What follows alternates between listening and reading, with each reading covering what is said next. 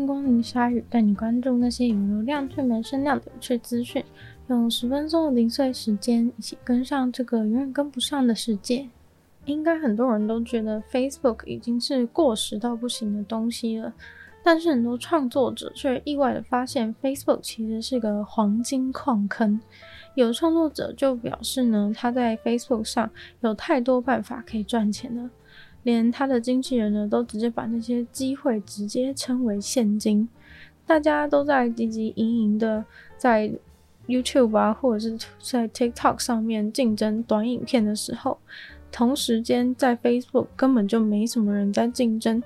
Facebook 虽然很巨大，但在创作者经营圈上，现在却时常的被忽略。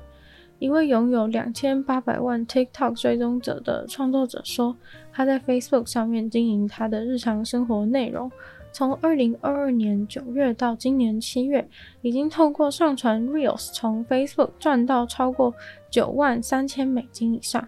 虽然他自己也不否认，他的心态根本就是觉得现在还有谁会用 Facebook 啊？但其实结果却还是非常的多。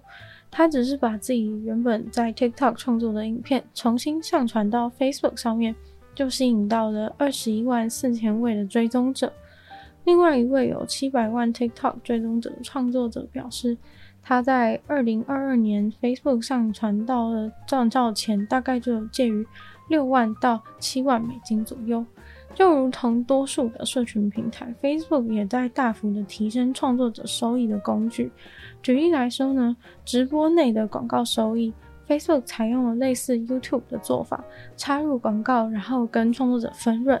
短影片 Reels 的收益则是来自于覆盖式的广告分润，或是呢在短影片和短影片之间插入的循环广告分润。另外还有其他的奖励专案，像是表现奖金，根据你每个月在 Facebook 上面发布的内容，能获得多少观看、点赞之类的参与度数据，每个月最高 Facebook 有可能会给你三万美金的奖励金。另外，Facebook 也开发了星星，是给创作者的一种小费制度，类似于 YouTube 的超级喜欢或是超级留言，或者是呢也有订阅创作者制度。Facebook 表示正在努力拓展这类的创作者变现工具，不过创作者似乎都把 Facebook 当作是一种被动收入，主力还是会在 TikTok 上面创作，只是把自己的作品搬运过来 Facebook 赚钱。但也还是有创作者看见 Facebook 的优势，像是啊比起其他平台，Facebook 观众的族群更加的多元。日本人口高龄化还有人口锐减的问题，在农业上造成了相当巨大的影响。调查显示，从二零一五年到二零二零年间，日本的农业从业人口掉了二十趴，剩下还以农业为生的人口当中，竟然七十趴都已经超过六十五岁了。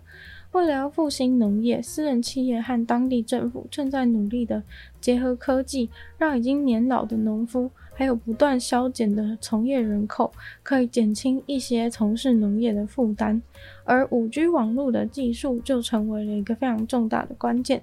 日本的农夫对于生产一些重要的出口农作物，相当的不可或缺，像是稻米、大麦和小麦。其实不止出口，在国内的需求量也是非常的大。透过智慧农业科技，就可以帮助务农更加的轻松有效率。这个方法呢，同时还是非常环境友善的，因为它消除了专家所需要移动花费的时间，让专家可以在有限的时间内帮助到更多的农夫。重点就是可以帮助解决农业劳动力不足的问题，让农业持续的保持有利可图的状态。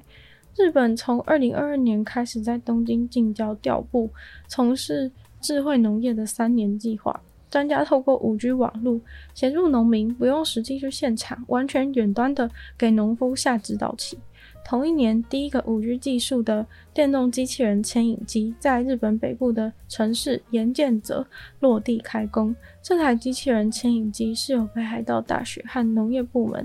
跟地方政府共同开发的。这台机器人牵引机展示了 5G 技术，完全是有能力可以稳定的从机器人牵引机传输大量资料到监控中心。机器人牵引机和 5G 连线的机器人，让农夫可以坐在家里，远端的监控不同块田上面作物的状况，同时还能在家接收农业研究专家的协助。机器人还可以帮农夫远端的撒农药、除草，或者是进行其他对老年人比较困难的体力活。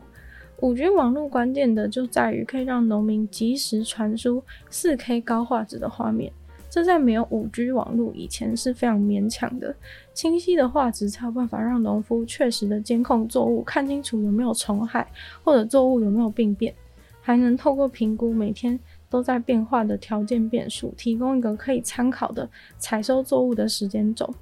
除了画质以外，5G 的低延迟也是不可或缺的一个关键，因为必须要延迟够低，才能够避免专家在操作机器人的时候发生意外，让机器人摔坏。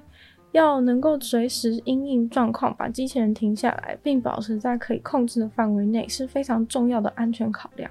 使用这套系统的农夫更可以每天都得到专家的协助，这种安全感和每周或是每个月的帮助完全不可同日而语。年迈的农夫也不用每天去检查同作物，不用特别记录，系统就自动掌握了精细的资料和图片。在一些结合这些技术完全自动化的温室里面，有智慧的玻璃，还可以直接控制想要的温度和湿度，降低了农民务农的负担，也保护作物免于接受极端气候的摧残。而目前日本的五 G 网络约有五十五点五趴的人口覆盖率，目标呢在二零二三年底就会达到九十五趴，所以在日本的五 G 农业前景非常的看好。上周在西班牙巴塞隆纳的美术馆敞开了大门，迎接裸体主义者，让他们不用穿衣服就可以参观美术馆。参观这个加泰隆尼亚考古博物馆跟加泰隆尼亚自然主义俱乐部他们共同举办的这个九十分钟的裸体导览活动。这次可以看到的是里亚切青铜器的展览，全都是由路易吉斯皮纳的摄影作品。拍摄的主题呢，则是两个巨大的裸体战士的希腊铜像。这个东西可以追溯到西元前五世纪。这两个裸体战士铜像是在一九七二年才在意大利里亚切被发现的。导览员说，他们希望这次的展览可以更加的丰富、多彩多姿，不希望呢它只是一个普通的行程。所以希望来参加的各位也不用穿衣服，用跟裸体铜像同样的方式来去观赏他们。导览员本人自己也是在导览过程当中裸体，在美术馆的网站上呢，也可以看到这个理念的叙述，上面写着给前来参加的游客一个机会。用同样的状态来欣赏这个裸体铜像，同时自己的身旁也围绕着一群没有穿衣服的铜体。一位有参加活动的五十九岁游客表示，用这样的方式去欣赏参观，可以强烈的理解到裸身并不是一件羞耻的事情，并沉浸在这个体验当中。韩国的生章鱼是非常著名的在地美食，但一位八十二岁的老人却因为吃真章鱼噎到而引发心脏病。光州的消防队接获消息说生章鱼卡在老人的喉咙里面，紧急赶往现场。但到现场的时候呢，这位老人他已经心跳停止了，他们马上对他进行了 CPR 急救，却不知道后续老人是否有被救活。生章鱼这道料理使用的是小章鱼，虽然呢小章鱼已经死了，切片，但是生的章鱼脚还是会蠕动。很多人误会它是活的，也是因为章鱼脚还会在盘子上不断移动的关系。这道料理虽然是很多老饕的最爱，但是呢也引发过非常多的意外，很多人都容易被生章鱼噎到而窒息死亡。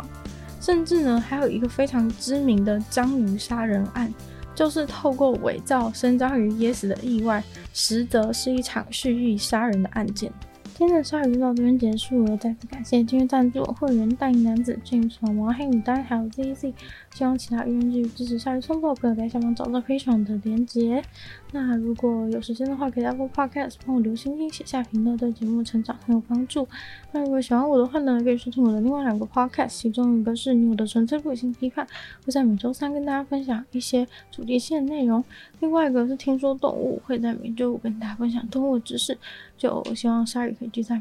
继续在每周二四跟大家相见。那么下次见喽，拜拜。